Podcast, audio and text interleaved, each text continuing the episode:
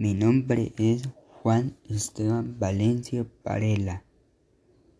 Hoy voy a comenzar a explicar la filosofía a través de la historia.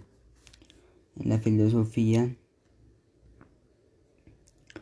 hubo cuatro etapas. La antigua, la medieval, la moderna y la contemporánea. En, esas cuatro han ocurrido problemas. Los problemas de la filosofía antigua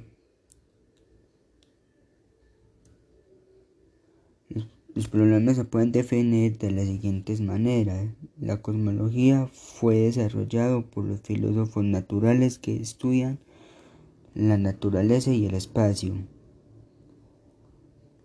Los filósofos, los filósofos naturales hablaron sobre cómo surgió los cosmos, por qué es exactamente, cuál es su papel en todo el proceso universal del hombre. Gradualmente el pensamiento se mueve al otro lado del problema. Las personas así aparecen la moralidad.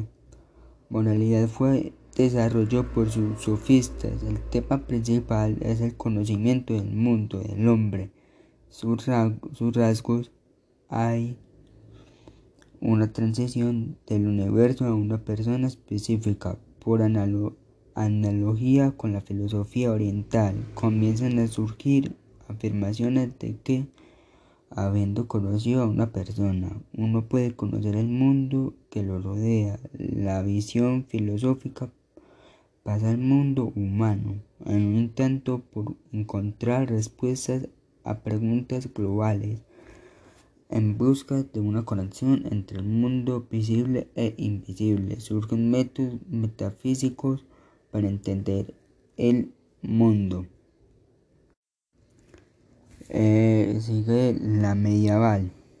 La medieval, los problemas que hubieron fueron la existencia de Dios, la relación entre fe y razón, el problema de los universales, la existencia de Dios, Con la caída del Imperio romano y la expansión de los pueblos bárbaros, la sociedad europea se sumió en una oscuridad casi total. Solo en la iglesia se conservó la cultura greco-romana. La conversión al cristianismo de los pueblos bárbaros y la aparición de los monasterios son los dos hechos que determinan la mentalidad medieval como una época teocéntrica. La existencia de Dios y su ley iluminan y dan sentido a toda la ciencia y filosofía medieval. La razón y la fe, esta relación la presenta Santo Tomás de Aquino, ya que apoya su teología agustiniana brindando un estudio metafísico en el cual se apoya la razón y la fe. Siguiente la etapa moderna, la filosofía moderna. El problema central de la filosofía moderna es el conocimiento, que es cuál es su origen, cuáles son sus límites, son cuestionamientos planteados desde diferentes perspectivas. El racionalismo tiene su origen en el campo de las matemáticas. Sus representantes son René Descartes y Guillermo Leibniz. Los temas tratados por Descartes la duda universal, el método, el método del matematismo, la ciencia universal, el cogito, el cogito, las ideas, el alma, entre otros. La originalidad de Descartes consistió en pretender deducir con rigor lógico, matemático, toda la filosofía y toda la realidad a partir de las ideas innatas de todo el conocimiento matemático le parecía el único seguro y sólido por la certeza y en evidencia de sus razonamientos. Dicha certeza proviene de la aplicación rigurosa de la deducción. Y la cuarta y la última etapa es la contemporánea. que es el problema del mundo. La palabra mundo la tomamos en el sentido de un horizonte de la vida humana constituido por un sistema de seguridad que le permite al hombre establecer relaciones firmes y claras con la realidad. También hubo el problema de Dios, la desilusión de las certezas de la modernidad de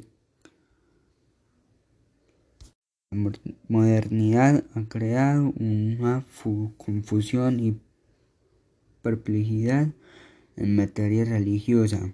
El hombre moderno construyó un mundo sin Dios y esto lo llevó a degradantes formas de inhumanidad. Ahora tiene que dar vueltas atrás. Otro problema que es cuál es la función de la política en relación con el mundo. En épocas anteriores, la ayuda a las crisis históricas vino de la filosofía. Ahora se cree que la ayuda puede venir de la ciencia y de la técnica, especialmente de la política.